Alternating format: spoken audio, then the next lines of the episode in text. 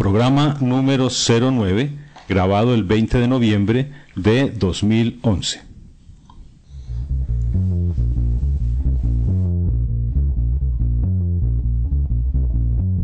Temas de informática popular. Podcast producido por Gustavo y Daniel Santiago Montoya.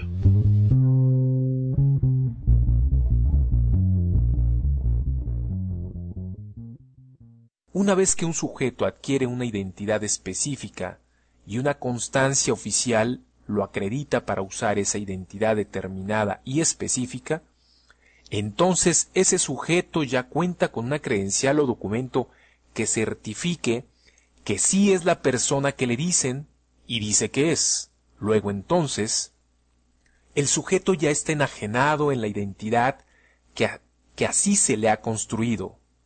Ya no bastará con que se presente en persona, ni bastará con mostrar su linda cara, ni con mostrar su huella digital para estar de verdad presente como quien se supone que es.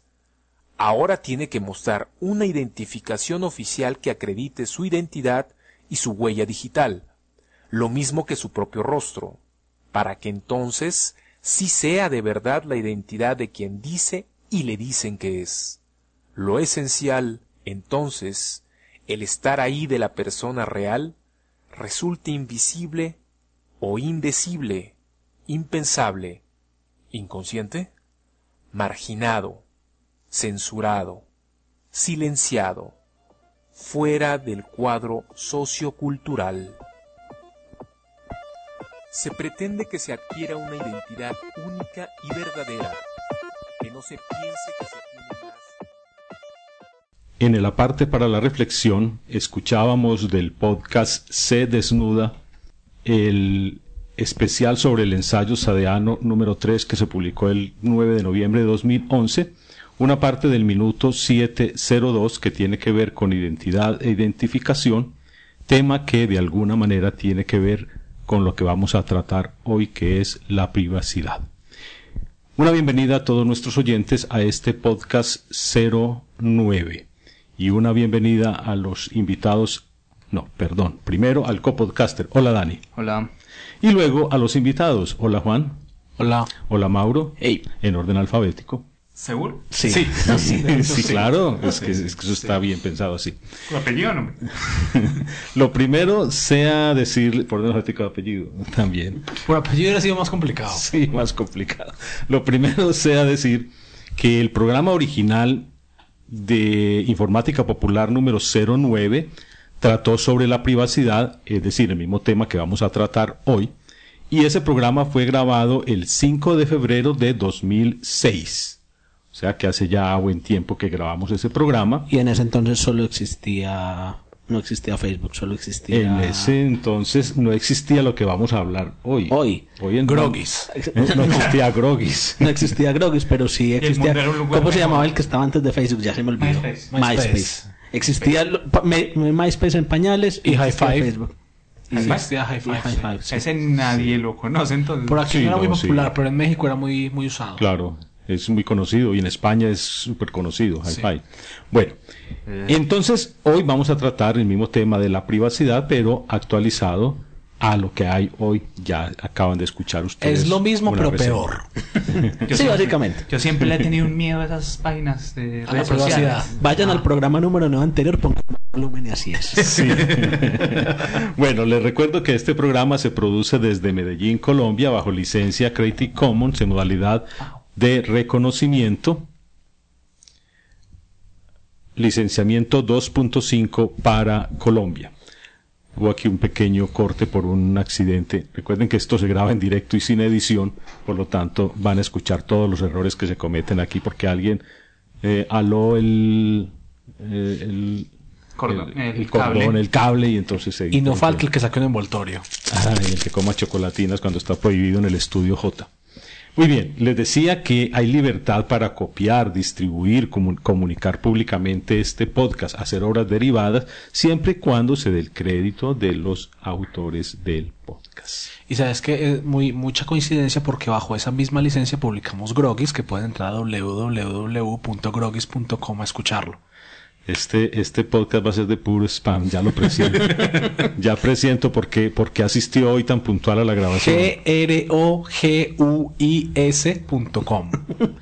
Bueno, continuemos con el podcast de Informática Popular que se encuentra en www.informaticapopular.com y cuyo correo es temasip.gmail.com. Grogis.yahoo.com. No, no, no, no, no, no.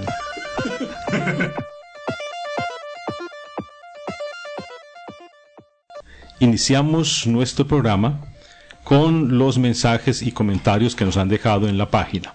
En cuanto a los comentarios sobre el programa número 08, los mensajes que nos han dejado en la página son cero. 8. Pero en cambio, al nuestro correo de temasip.gmail.com, Nor Norberto nos escribió un mensaje en el cual nos saluda y, y- y nos reclama que hace mucho tiempo que no sacamos un podcast. No hace Claro, tanto. como no hay comentarios. Exacto, no hay nada que, que hablar en este podcast. Bueno, nos, eh, nos dice Norberto que quiere pedir, pedirnos que hagamos un programa sobre un tema que a él le interesa mucho y es qué página usaríamos en el caso de que vamos, vayamos a tomar un servicio de almacenamiento en Internet o almacenamiento en la nube, como se dice ahora. Él nos cita varios como Carbonite, Mozy, Amazon, Google, SkyDrive, Evernote, iCloud, etc. Él le gustaría saber la opinión de nosotros sobre las implicaciones legales que tiene publicar en esos sitios. Hoy vamos a hablar eh, tangencialmente sobre el tema, aunque luego le dedicaremos un tiempo completo a ese tema que es muy importante. Eh, páginas mega, como Mega Upload o File Server se consideran también. También Mega Upload. Entonces, también. Sí, Mega- de Mega Video, las eso. que él mencionó, Carbonite no es exactamente almacenamiento en la nube como tal, sino que es backup. Backup. Carbonate es, es backup diferente. y Carbonate advierte en su contrato que ellos no son un sistema de almacenamiento. Lo que tú guardes allá, si lo borras de tu computador, se borra de allá. Ajá, es un es un sistema de backup, es diferente. Pero en general, el servicio de almacenamiento, es decir, almacenamiento de respaldo, se llamaría eso. Pero hay almacenamiento, es que por ejemplo un servicio, hasta un servicio de correos de almacenamiento. Claro. Gmail nos ofrece el almacenamiento de nuestros correos, allá los guardan. Y por, eso ejemplo, lo que hace, eso es lo que hace SkyDrive, básicamente, es una especie de almacenamiento, pero para documentos y archivos de Office principalmente. Ujú. Es Claro, para, eso es que, para eso es que uno está siendo puede subir, utilizado. pero uno puede subir cualquier cosa, aunque claro, el- sí. límite de- del tamaño de archivo es muy pequeño. A mí por eso me gusta SkyDrive.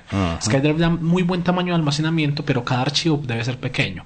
Para eso es mejor Dropbox. Dropbox es muy Yo bueno. también utilizo Dropbox. También está bueno ahora el servicio de Ubuntu One, que Aunque ofrece, Dropbox, ofrece 5 Dropbox gigas. tuvo un problema con, con asunto de privacidad justamente Sí, hace poco. tuvo Tuvo, un escándalo y a, ra- falla grave. y a raíz de eso permitieron encriptar carpetas. Entonces ya de alguna manera se vuelve Sí. un poco más seguro. Igual, pues, esa es la filosofía de si usted no quiere que lo vean, es mejor que no lo suba. Ah, sí. Claro que hay servicios de encriptamiento para Dropbox, que no son pues el de Dropbox propiamente, sino de otros, de otras um, compañías particulares que ofrecen servicio de encriptamiento de lo que se sube a Dropbox. Bueno, vamos a hablar más tarde de eso porque hoy, el tema de hoy es la privacidad. Porque ese era el tema original y recuerde que estos programas los estamos grabando es con los temas originales adaptados a lo de hoy. Así no O sea nos toca es- pensar. Exacto. Para grabar los 57 programas que teníamos anteriormente, regrabarlos con los mismos temas. Y ahora en Entonces- 3D.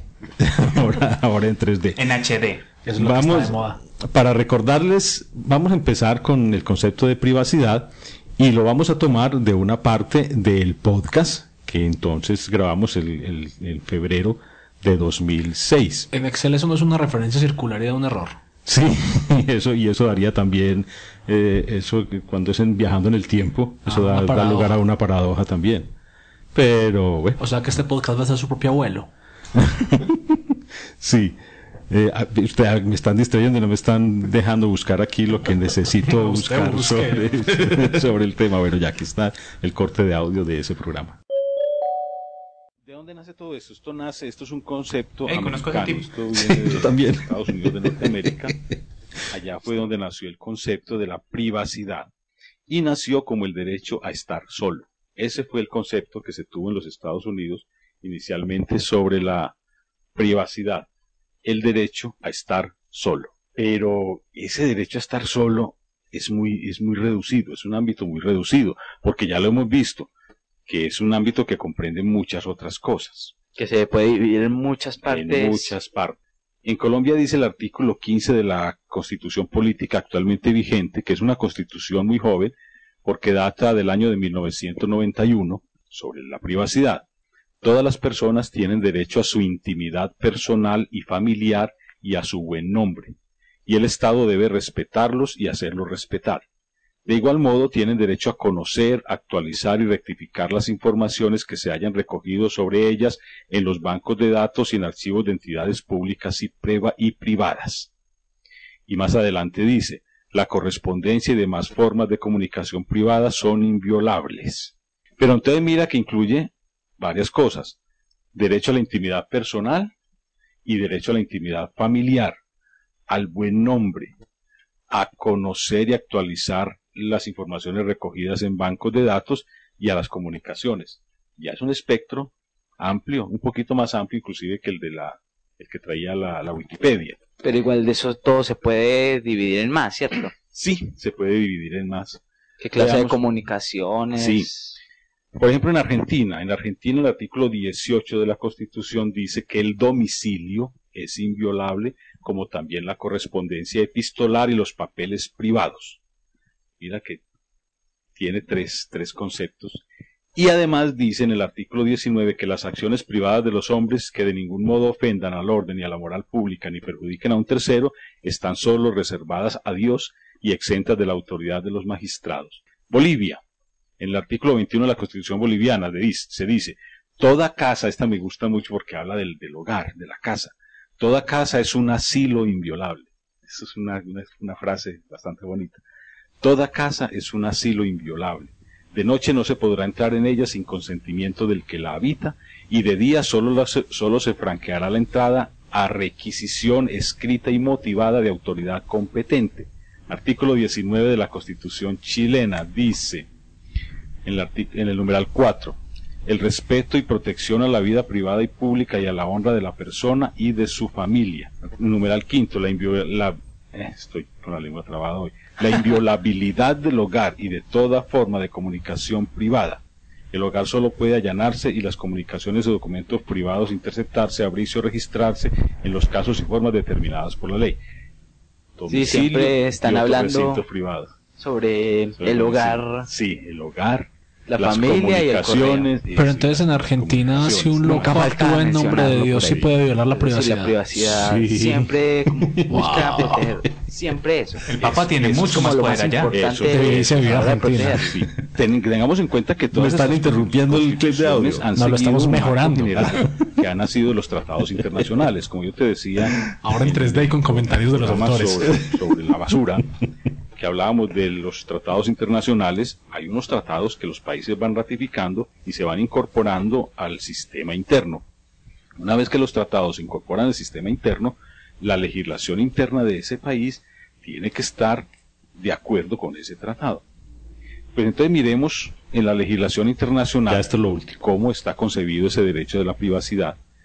Y obviamente partimos de la Carta General, que es la Declaración Universal de los Derechos Humanos. La Declaración Universal de los Derechos Humanos, que data del año de 1948, en el artículo 12, dice, nadie será objeto de injerencia arbitraria en su vida privada, su familia, su domicilio o su correspondencia, ni de ataques a su honra o a, su reputación. Toda persona tiene derecho a la protección de la ley contra tales injerencias o ataques. Ya tenemos, ahora sí vamos concretando ideas de lo que es la privacidad. Ahora ya sí le vamos explicando mejor ya. Ah, ya tenemos...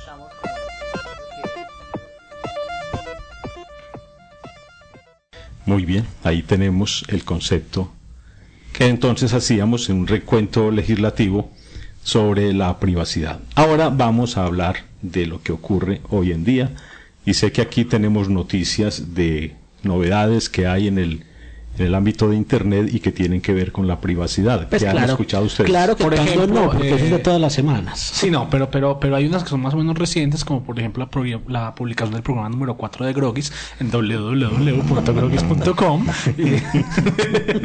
Él siempre hace eso. No, no, no, no. Pero bueno, no, en cuanto a privacidad, está, por ejemplo, a mí me pareció muy charl el, el, el debate en el que se vio envuelto Google en estos días. Sí. El de las Sí. redes. Que Google iba a empezar a mapear la ubicación y los nombres de todas las redes inalámbricas del mundo. Bueno, ¿sí? Estilo Google Maps, pero que tú Pero pudieras tú puedas ver en un dónde hay mapa y dónde hay puntos la de ubicación red. de todos los, wi- los wifi. Así fueran libres o así fueran No importa, protegidos. sean los que sean, Privadas, el sea. nombre y lo que sea ahí. Eso no suena muy... Pero eso, no- entre otras cosas, eso no es nuevo.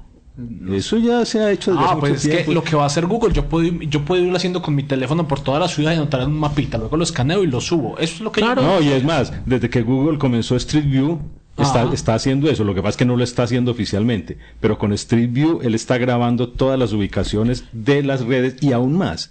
En Europa estuvo grabando el tráfico de las redes, que Lo por que- eso tuvo una demanda. Tuvieron una demanda porque... eh, Pero pero es era... que el tráfico sí es una clave. Y no, Sí, pero sí. es que es inevitable, es porque cuando la camioneta de Google va pasando, haciendo las, tomando las fotografías, está detectando todo el tiempo, aquí hay un punto, aquí hay un punto, aquí hay un punto, todos están protegidos con contraseña, pero aquí hay uno, aquí hay uno, aquí hay uno, aquí hay Eso uno. no es- Y técnicamente también está detectando el tráfico, lo que pasa es que está encriptado. Entonces, ellos tuvieron, eso hace como un año, creo yo, que tuvieron ese, ese, esa controversia en Europa precisamente porque los, los europeos dijeron, eso está encriptado, pero igual ellos detectaron los datos. Pero sí, si yo paso con mi teléfono, con mi Palm o con mi Nintendo DS, estoy captando datos encriptados de todas las redes. Eso no es nada. Lo que pasa es que eso es público. Eso es público, eso es pública. Información pública. ¿Cuál es la diferencia con simplemente pues hacer, digamos, Google Maps y eso en el cual se publican las direcciones?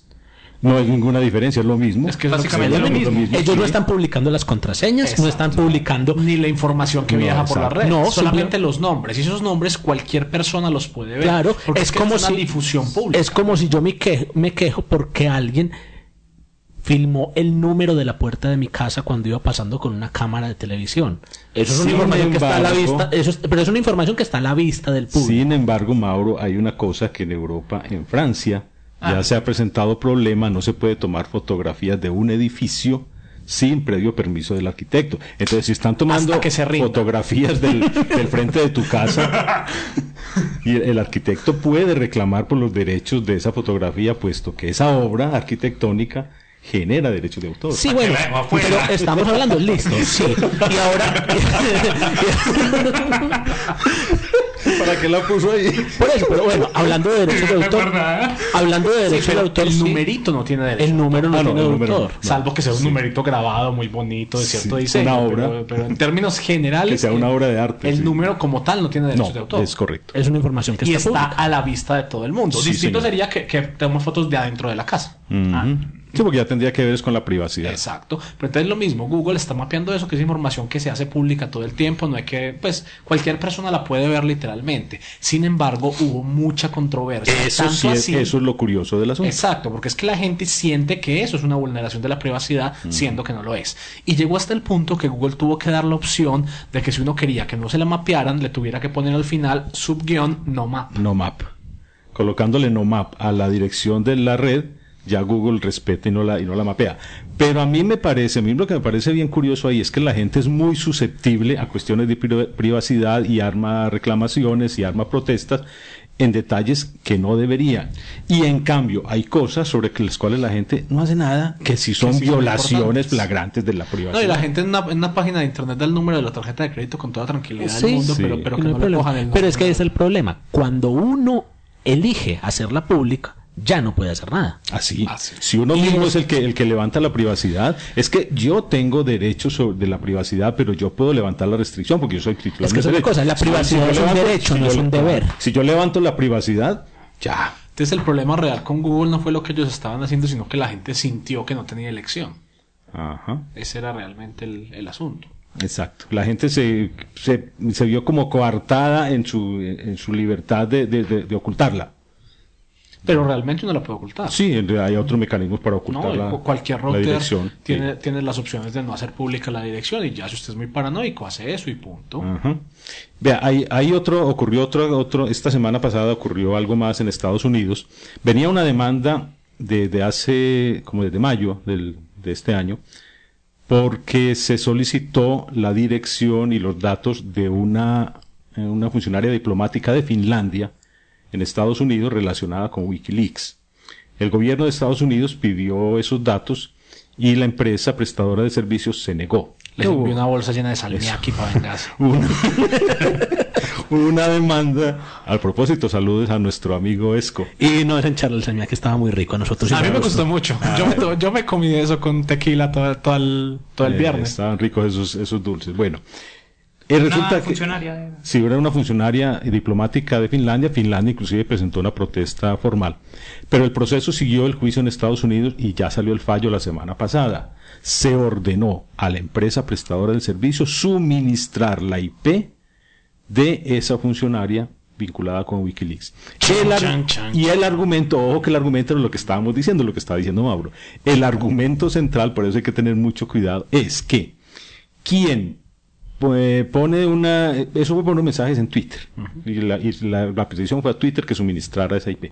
Quien pone un mensaje en Twitter, quien pone su IP en Twitter, la está haciendo pública, está levantando la privacidad, lo que dice Mauro. Está haciendo pública, porque es que lo que se pone en, en Twitter no es privado. Ojo que hubo Sí, otra pero- demanda pero- con ese argumento. cosa que yo entiendo. Uno en Twitter no publica su IP. Exacto. O sea, esa persona no publicó su IP, publicó un mensaje. El mensaje es público, pero su IP no. Pero, exacto, vamos allá. Entonces veamos, vamos por partes. Dice el argumento del, del fallo que al publicar en, en, en las redes sociales se está renunciando a la privacidad sobre ciertas cosas. Sí, se renuncia a la privacidad sobre lo que se publica, estoy de acuerdo con, con Juan, pero no se renuncia a la privacidad de otros datos. Entonces el argumento ahí me parece que está un poco desenfocado, pero ese fue el argumento. Se renuncia a la privacidad y por lo tanto el gobierno puede pedir que se le dé esa, esa información. Ojo con eso. Eso está relacionado con lo que nos pidió Norberto. Porque cuando uno en un servicio de almacenamiento lleva los, dat los archivos, una cosa son los archivos que se almacenan y otra cosa la información que uno suministra para obtener el servicio. Cuando uno contrata el servicio, suministra el nombre, el teléfono, el número de la tarjeta de crédito para pagar, como sucede en Carbonite, eh, eh, la dirección física, o sea, el correo caracol. Sí, el correo Snail Mail. Snail Mail. Todo eso lo suministra uno Pero no pero, renuncio a la... pero son dos cosas diferentes. Una cosa es los archivos que uno va a subir y otra cosa es la información que uno suministró para obtener ese contrato. Por eso y el contrato el de contrato. servicio, se, el contrato de servicio se refiere es al manejo de los archivos y a la prestación del servicio. No se refiere a la información que uno dio para obtener el servicio. De hecho, a eso se refiere otro documento que es el de políticas de pri- privacidad que la gente nunca Claro lee. sí. Y en, todo, y en todos los servicios al final hay una cajita que dice de clic aquí si usted quiere autorizar a que sus datos sean compartidos con nuestros partners y no sé qué. Ajá. Que esa es, esa es la cuestión. Y no solo- y no solo siempre eso. se hace la distinción entre lo que como yo utilizo el servicio y mi información como Es usuario. correcto. Y otra cosa es eso, la información, la información tuya, o sea, tu número de tarjeta de crédito, tu nombre, esas cosas son privadas. Eso. Pero, la- pero los archivos que se están montando ahí pueden accederse bajo ciertas condiciones. Si es un contenido que es ilegal, si es un contenido que es denunciado por el DMCA, Ajá. si es un contenido que esté bajo investigación por pornografía, por violencia, por narcotráfico, por cualquier otra actividad ilegal, un juez puede ordenar que se accedan a esos Un archivos. juez, ojo con eso, un juez. Pero, y no, y ni siquiera eso. Por ejemplo, en Facebook, las fotos que uno sube quedan propiedad de Facebook, ¿cierto? Sí. Ajá. Sí. Eh, pero porque está en el, en el agreement. Pero hace. ahí, ahí vuelvo, vuelvo a insistir. Una cosa son las fotos que yo Ah, subo, sí. lo que publico en Facebook, Y otra datos. cosa son los datos entonces que el- yo suministré para abrir la Sí, cuenta. pero son dos es que cosas diferentes. Uno debe tener mucho cuidado de ver en qué servicios monta las cosas. Problemas graves de Facebook, que son unas desventajas grandes de Google Plus, por ejemplo. Uno en Google Plus renuncia a los derechos de las fotos, mientras que en Facebook tú literalmente le estás regalando tus fotos a. Facebook. Y técnicamente en Flickr. Y eso ha sido siempre un El problema. servicio gratuito de Flickr. El servicio gratuito Pero de el servicio Flickr- pro no. No, el, pero el servicio gratuito, las fotos que uno sube al servicio gratuito de Flickr son públicas y Flickr. ellos, uno puede después, si la foto es muy bonita, puede que a los ocho días uno la vea por ahí publicada en Flickr la internet. puede utilizar, La puede utilizar y la puede utilizar para su publicidad y la puede vender, etcétera, y uno no puede decir nada porque uno renunció a los derechos sobre ese material. Voy a insistir en una cosa. En esto de los servicios de que nos habló Norberto, precisamente, el, consejo es que lean muy bien lo que están firmando, pero no solo el contrato del servicio de almacenamiento, sino las políticas de privacidad. En el contrato de almacenamiento de una compañía que yo consulté, siguiendo la indicación de Norberto, el contrato es perfecto. En el contrato se dice que se respeta la privacidad, que los datos nadie van a ser encriptados, que nadie va a tener acceso, etcétera, etcétera, etcétera. Es perfecto. Pero en el documento de políticas de privacidad me encuentro esta perla que esto es letra menuda que la gente no lee. Dice, por el voy a leer textualmente, que el usuario consiente expresamente a la recopilación, procesamiento y uso de su información personal de acuerdo con esta, con esta política de privacidad. Esa información es tarjeta de crédito, teléfono, dirección física, nombre y otros datos. Eso no es falsa publicidad entonces. Pues, No, algo- No, no, no. No. Porque son dos Porque cosas no contradice a No lo contradice lo otro. No, como, como decimos, es muy diferente. Son dos cosas distintas.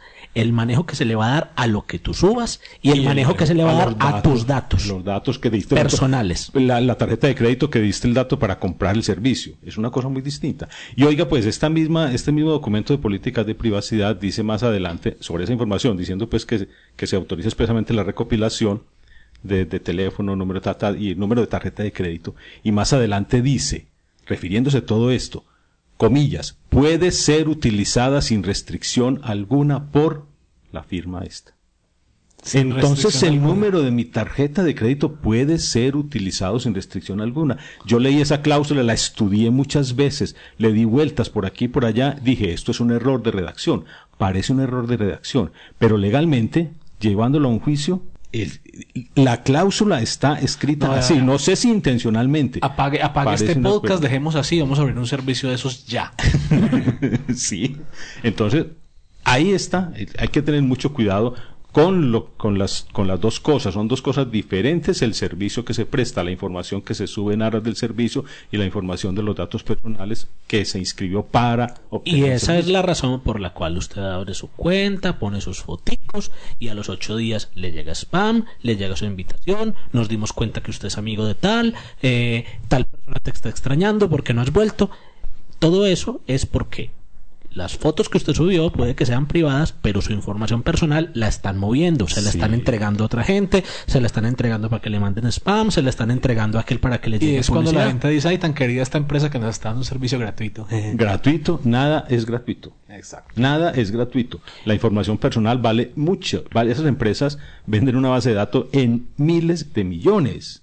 Claro. Es que las, las, las- Ese es el negocio. El dinero que circula y hasta con la por venta de esos. y hasta por- eh, o sea esto es una versión en gran escala y en apariencia legal de lo mismo que hacen acá en las esquinas de los semáforos porque aquí a cada uno a mi empresa me ha llegado por ejemplo un correo es spam por demás en que dice le estamos vendiendo un DVD con 18 mil direcciones de correo para que haga telemercadeo Exacto. y va uno a ver y entre ellas está la de uno la personal y la de la empresa Sí. es eso, es eso. La gente recoge y recopila con todo ese spam que le llega a usted con cartas en cadena, recopila direcciones de correo, recopila datos personales, recopila nombres y después por eso es que a todos nos inundan de, de publicidad. A mí me sorprende la facilidad con que la gente entregue el email en cualquier parte. Claro. Sí. O sea, la gente no es consciente de lo valioso que es eso. Y entregan la contraseña sin, sin pensar. A uno le piden el correo electrónico cuando le venden un pantalón, cuando le venden todo. cualquier cuando le van a dar un premio de alguna cosa, un, un premio de un pasan dando degustaciones de cigarrillos y le dicen, "Vea, le vamos a dar este este encendedorcito gratuito, me llena esta boletica con el correo electrónico"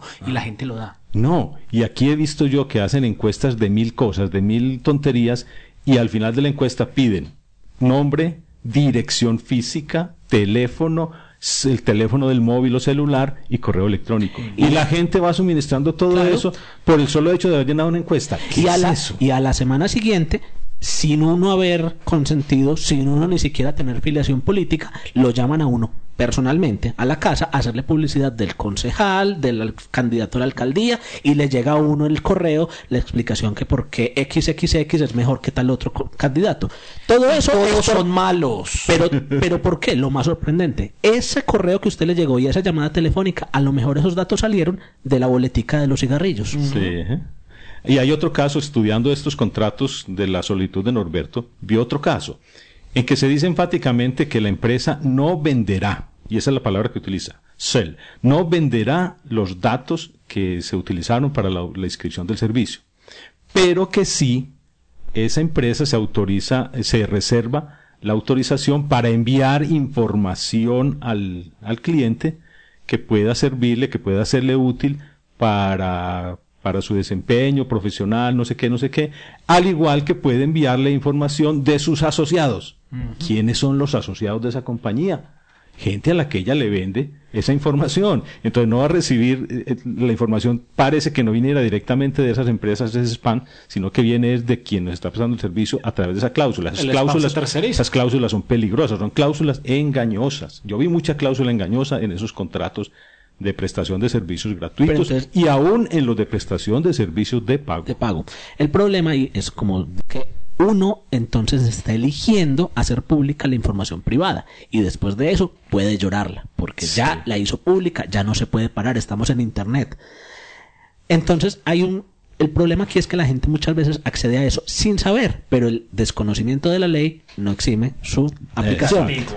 Exacto. Entonces, la gente no sabe que lo que pone en Esta Twitter es gata está público. muy inquieta. Tenemos un gato aquí dando Esta vueltas gata entre los está cables. brincando por todas partes, no nos deja grabar. Entonces, la gente no sabe que lo que pega en Twitter es público. Cree que lo que pega en Facebook no lo ven sino los amigos.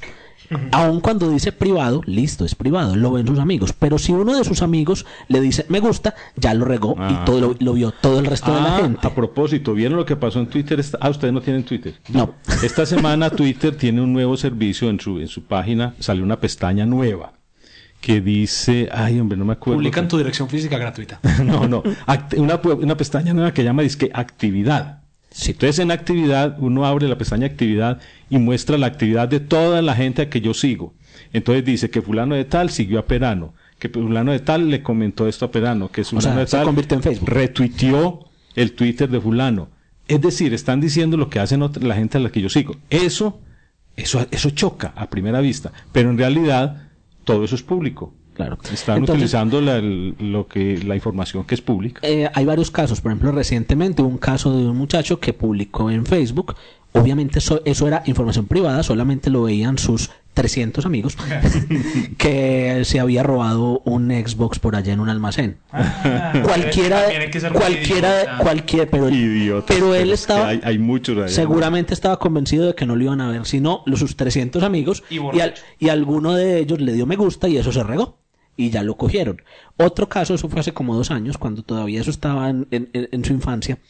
Una, una señora la echaron del trabajo porque ella estaba incapacitada, estaba en, en- con incapacidad eh, larga por un caso de depresión mayor. Y ella no pegó las fotos, pero alguien más pegó unas fotos de ella rumbeando con las amigas, otra persona le tagueó la foto y le puso el nombre ahí, y alguien, después de dar dos o tres brincos, la encargada de recursos humanos de la empresa la vio por allá rumbeando muy contenta cuando una persona con depresión mayor no está para esos menesteres. Inmediatamente la llamaron, le hicieron la investigación y sí, era un caso falso, ya estaba Claro. fingiendo la depresión y para afuera Ajá. porque la gente no está consciente de que eso es público y de que eso no tiene ningún después de que usted lo sube ahí y que ya lo riega para que la gente lo vea usted ya no puede alegar su derecho a la privacidad es Ah, un sí. derecho al cual usted puede renunciar y después de que renuncia a él ya no hay nada que hacer Porque también ocurrió en estos días que a alguien lo despidieron del trabajo porque escribió unos Twitter, tuiteó sobre su jefe, criticando al, al jefe. Entonces lo despidieron y, en, y él demandó y, la, y la, el argumento de la demanda, esto es lo que a mí me asombra, el argumento de la demanda es que esos tweets en los cuales él denigró de su jefe no estaban destinados a que los viera todo el mundo, que eran privados. Eso es absurdo. sí, o sea, y como una No puedo. No podemos escuchar. algo Ya. está pasando. Está, no está sonando esto. Bueno, ya. Fue la pero, gata. Pero sí está, sí está sonando. ¿Aló? Ya. Escuchen. el programa es nuestro y podemos decir lo que queramos. Por eso se llama Grogis. Grogis. Bueno, para mayor información pueden entrar a www.grogis.com. Eso se escribe Allí van a encontrar el programa, nos pueden dejar comentarios, nos pueden dejar amenazas, nos pueden dejar sugerencias, cartas bomba. Recibimos lo que sea, gratis hasta un puño, es el lema nuestro. Además, nos pueden escribir al correo grogis.yahoo.com. Si les interesaron los temas, si tienen dudas, sugerencias, quieren que ampliemos más o hablar sobre algo más en particular, nos pueden escribir a este correo y ahí les, les solucionamos todas las dudas, ¿cierto? Esa es más o menos la idea. Eh, Entonces, de nuevo, la idea es que nos veamos aquí todas las semanas, van a la página, se suscriben, en la página vamos a publicar más.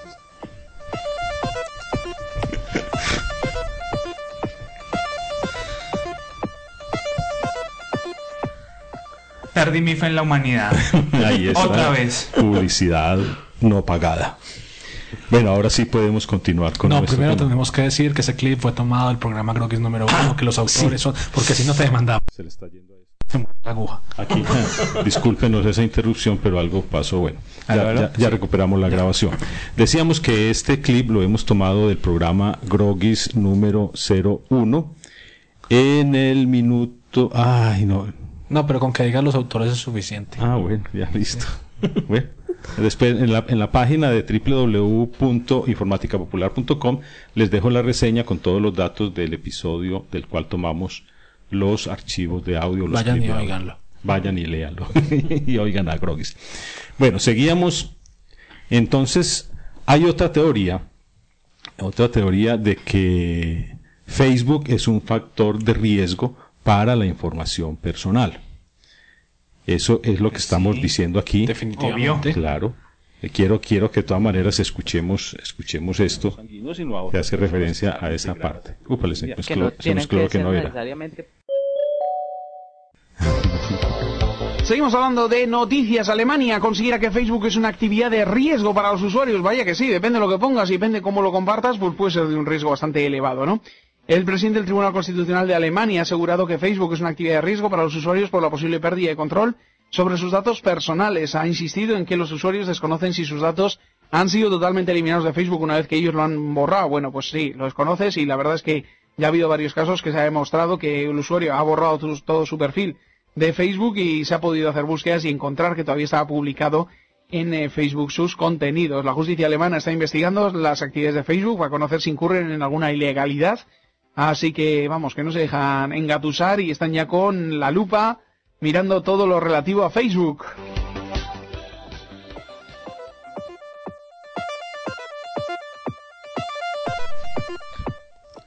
Sí, este, este caso, ocurrió este caso es curioso porque hubo una persona que en, en Alemania solicitó a Facebook que le diera la, información que guardaba sobre él. Hay un derecho que se llama habeas data. Existe en casi todas las constituciones del mundo. El habeas data es el derecho que yo tengo de conocer, de dirigirme a una empresa y que esa empresa me diga qué información tiene sobre mí. Puedo actualizar los datos o puedo eh, quitarla, en fin, hacer lo que quiera con esa información, pero la empresa me tiene que decir qué datos están allí sobre mí. Entonces una persona de Alemania le solicitó a Facebook, ejerciendo ese derecho de habeas data, que le enviara la información que tenía sobre ella.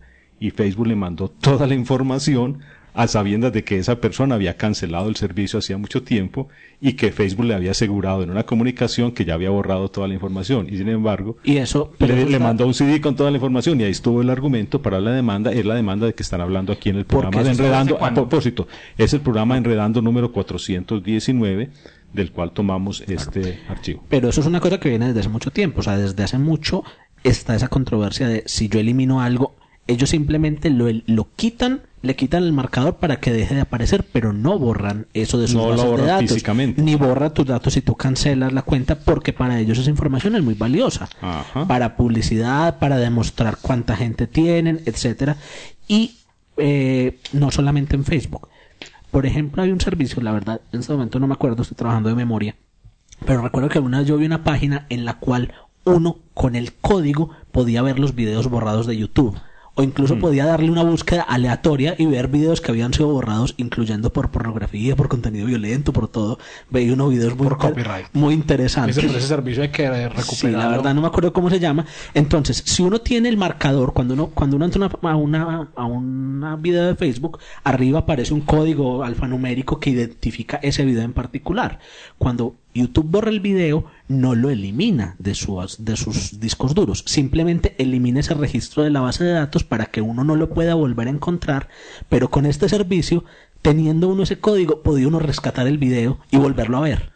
El problema es que estas empresas son poderosas y entonces eh, tienen unas cláusulas abusivas en sus contratos de servicio y la única forma de ir depurando eso es que la misma gente proteste, que la misma gente se manifieste y que la misma gente castigue a esas empresas que tienen cláusulas abusivas, castigue no utilizando sus servicios o que la justicia se vaya pronunciando, como en este caso alemán, se vaya pronunciando sobre esas cláusulas abusivas, porque las cláusulas de letra menuda y cláusulas abusivas que abundan en esos contratos eh, de prestación de servicios, entre comillas, gratuitos, son generalizadas y provienen precisamente de la, del papel que tienen esas empresas de estar por encima de la ley.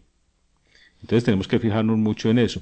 Yo soy, de, en este programa siempre hemos predicado eso, que no todas las cláusulas obligan, porque las cláusulas abusivas no hay por qué cumplirlas, las cláusulas, ilícitas no hay por qué cumplirlas. Si alguien se, se comprometió a cometer un delito, después no tiene que cumplir con eso. Después puede quitarse de eso porque las cláusulas ilícitas no hay por qué cumplirlas inexorablemente. Y allí yo creo, yo tengo una teoría que es muy personal, que cuando se termina un servicio de estos no tienen por qué subsistir los beneficios de la empresa, como en el caso de, de Facebook, que sigue con la propiedad de las fotos que yo subí allá. ¿Por qué si el servicio ya se terminó? Yo digo que las cláusulas, eh, hay muchas cláusulas, muchas condiciones que si cambia sustancialmente el contrato o las condiciones del contrato, esas cláusulas no tienen por qué mantenerse intactas. Es el caso, por ejemplo, cuando yo estoy eh, cuando un terremoto destruye la- el apartamento que estoy, que tengo ba- bajo arrendamiento. Yo no tengo por qué seguir pagando el canon de arrendamiento si el apartamento se destruyó.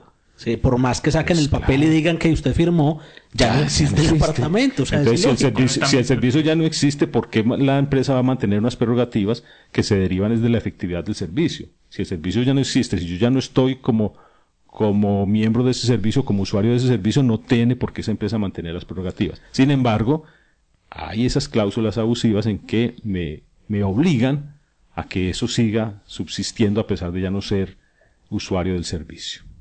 A ver, algo más. Eh, eh, Mauro decía algo, a mí me llama la atención, Mauro decía algo sobre el juez, la orden del juez.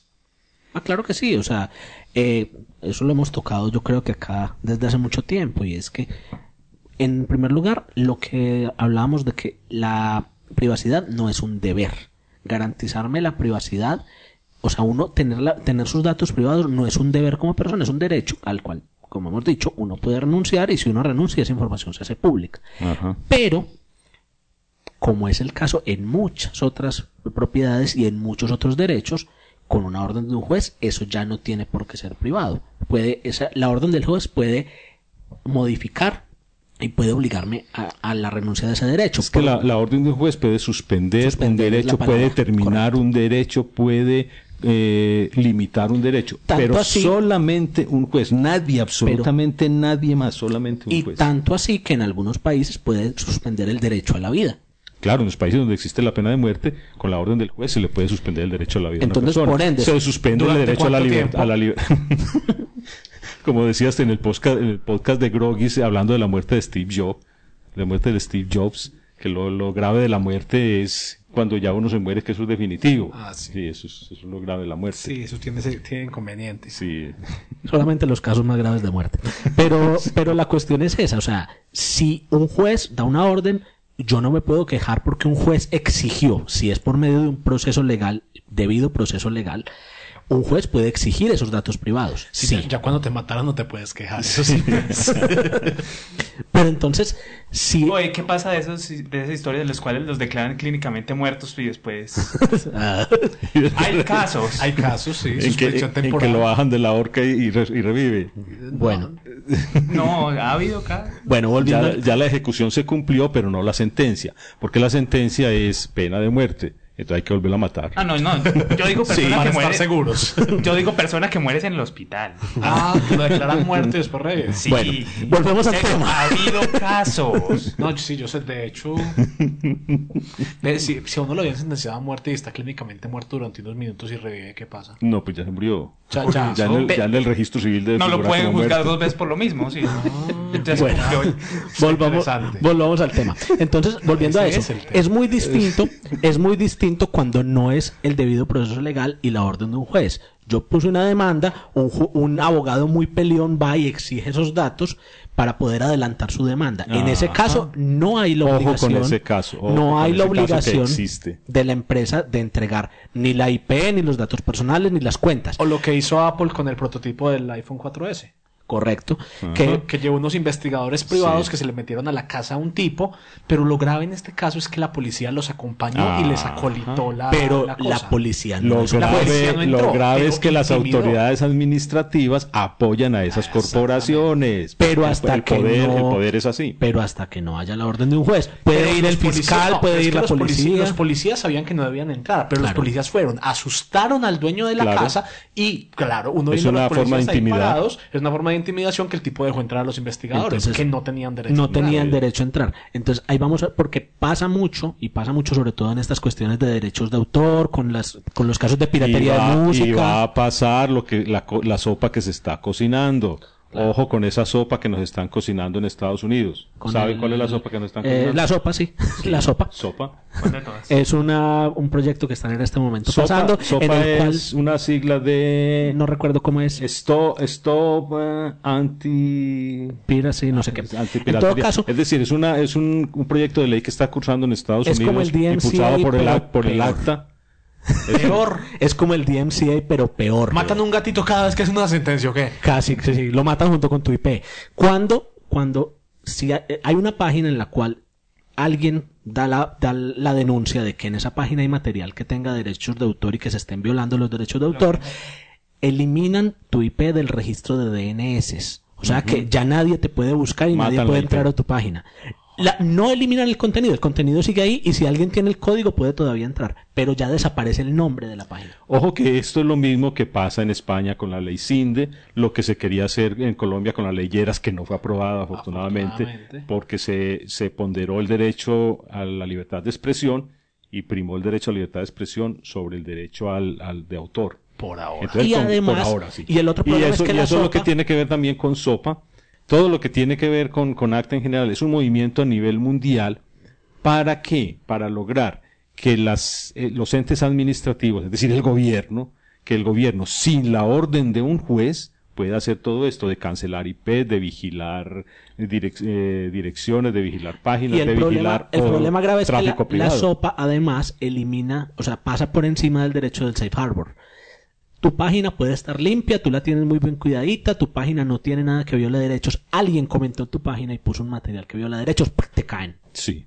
Eso tumba todo el internet. Entonces, no importa, el- o sea, hace, hace sí. responsable, hace responsable a la página del contenido que generen los usuarios. Y página. ojo, que los- las entidades, pres- las, las empresas prestadoras de servicio, es decir, las empresas que prestan el servicio de conexión y de transmisión, van a ser como policías de Internet, les genera la obligación de ellos estar vigilando lo que se publica.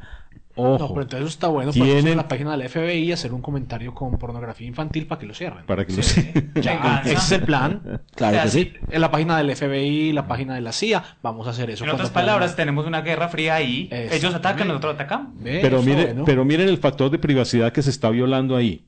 Las empresas prestadoras de servicio le suministran al gobierno con una orden administrativa sin la orden de un juez, suministran información privada. La dirección IP es privada, ya hay sentencias sobre eso, hay jurisprudencia sobre eso.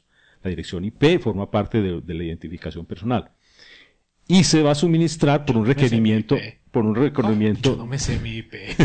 por un requerimiento gubernamental y además se van a suministrar todos los datos del usuario para poderlo demandar. Bueno, es tu derecho. no Antes del juicio ya se, ya se van a poder suministrar todos los, los datos para poder demandar a la persona. Eso no es legal.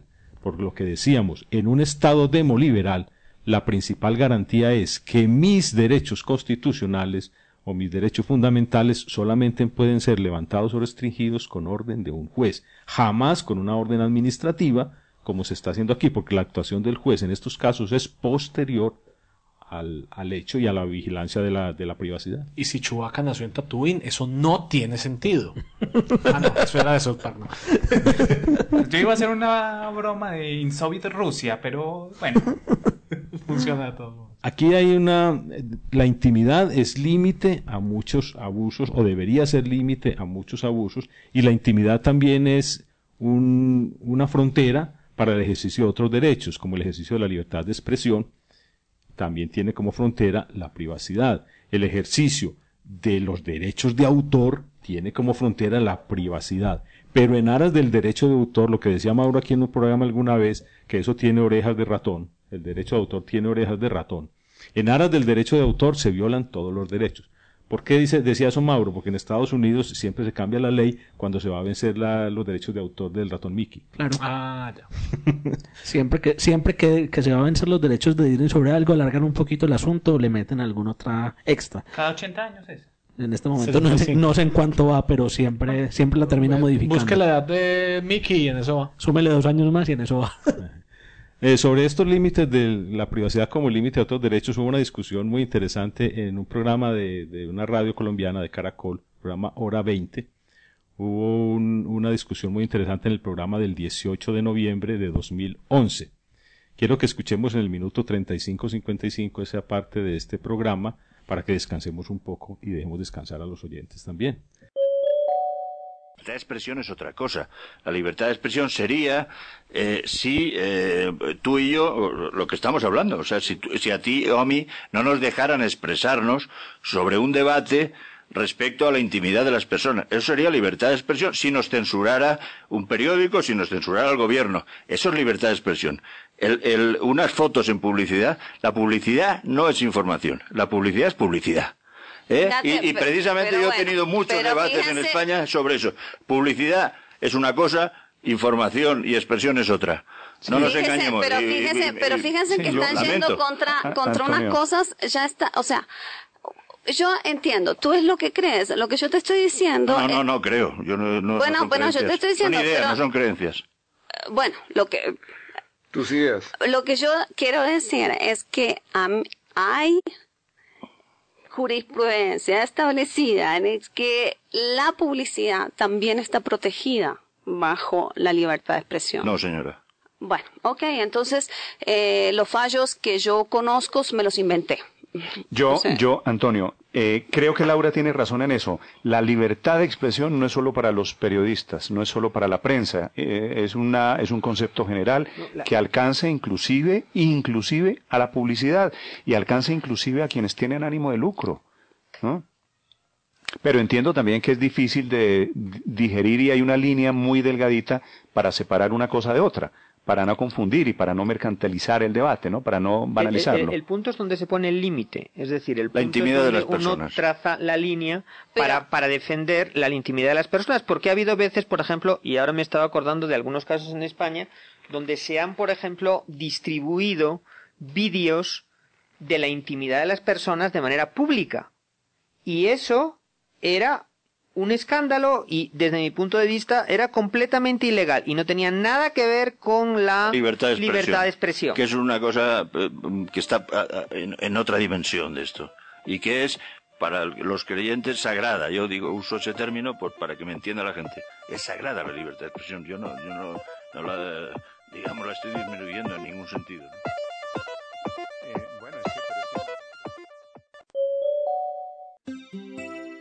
Hay podcasts buenos, malos, divertidos, aburridos, largos, cortos, profundos, triviales. Hay podcasts de cine, de tele, de fútbol, de economía, de tecnología, de historia, de poesía, de baloncesto.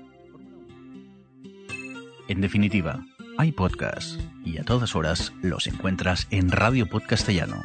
24 horas del mejor podcasting.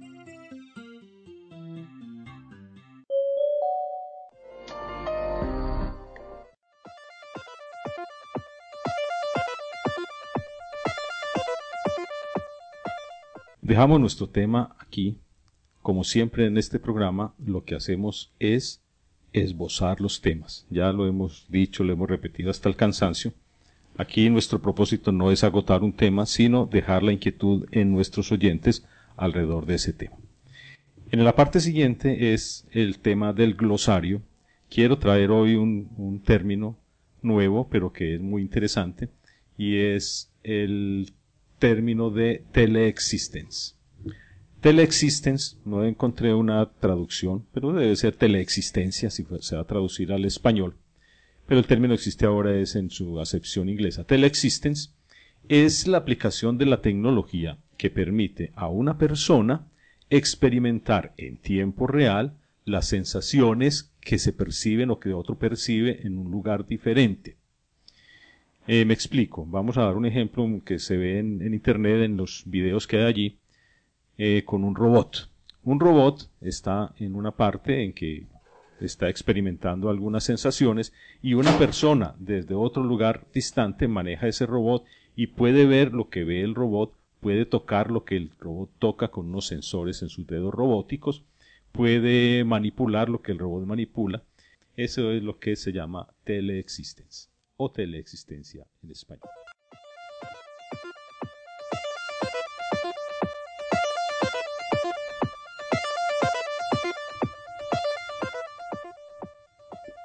Para finalizar, en la parte reivindicativo, quiero incluir un clip de audio del podcast original de Informática Popular número 09, en el cual hicimos un planteamiento que aún hoy es interesante, a mí me parece interesante, y por eso quiero dejarlo también en el programa de hoy. Con esto nos despedimos y esperamos que nos acompañen en la próxima. Muchas gracias por su sintonía. Una teoría muy particular mía. Yo me baso en, en los tribunales españoles. Los tribunales españoles hablan de esferas.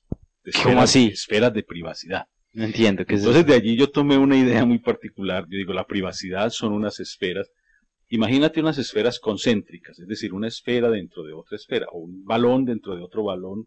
No puede con cubos. Podría ser, pero para conservar la idea de los tribunales españoles que habla de esferas de privacidad. Bueno. Yo digo que son esferas de privacidad.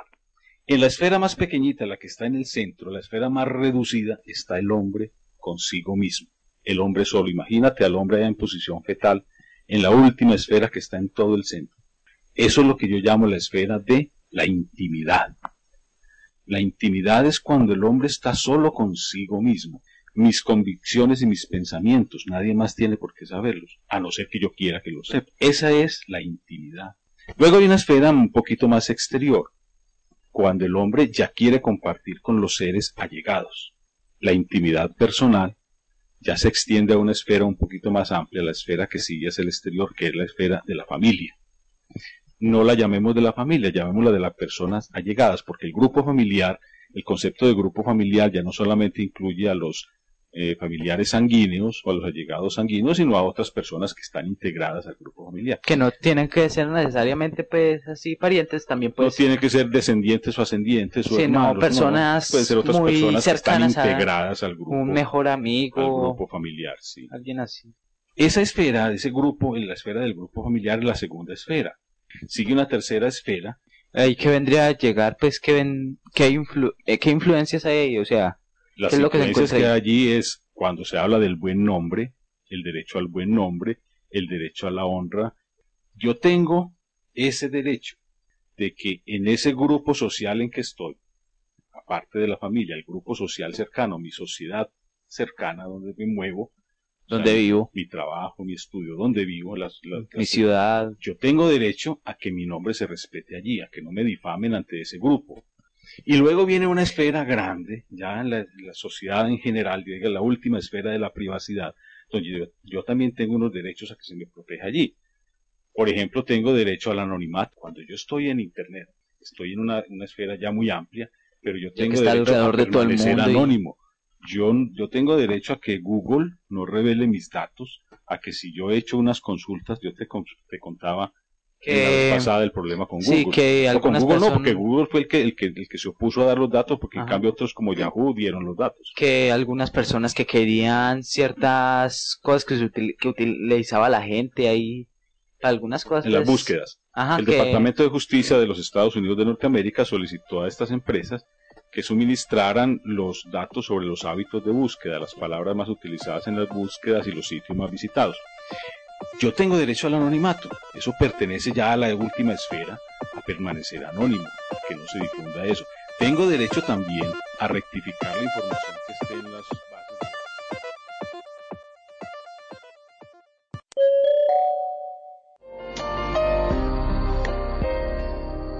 Cienciaes.com Ciencia para escuchar.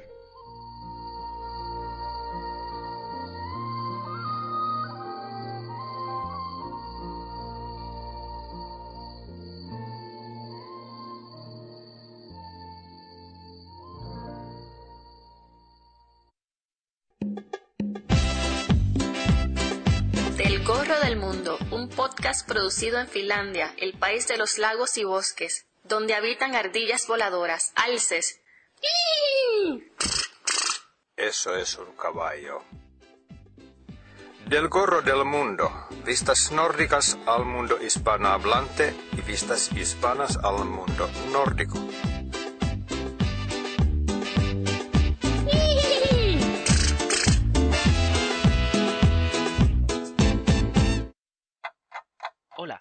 Que te gusta mucho el programa que estás escuchando, así que seremos héroes. Somos 00 Podcast, tu podcast de cine, cada 15 días en 00podcast.es. Adiós.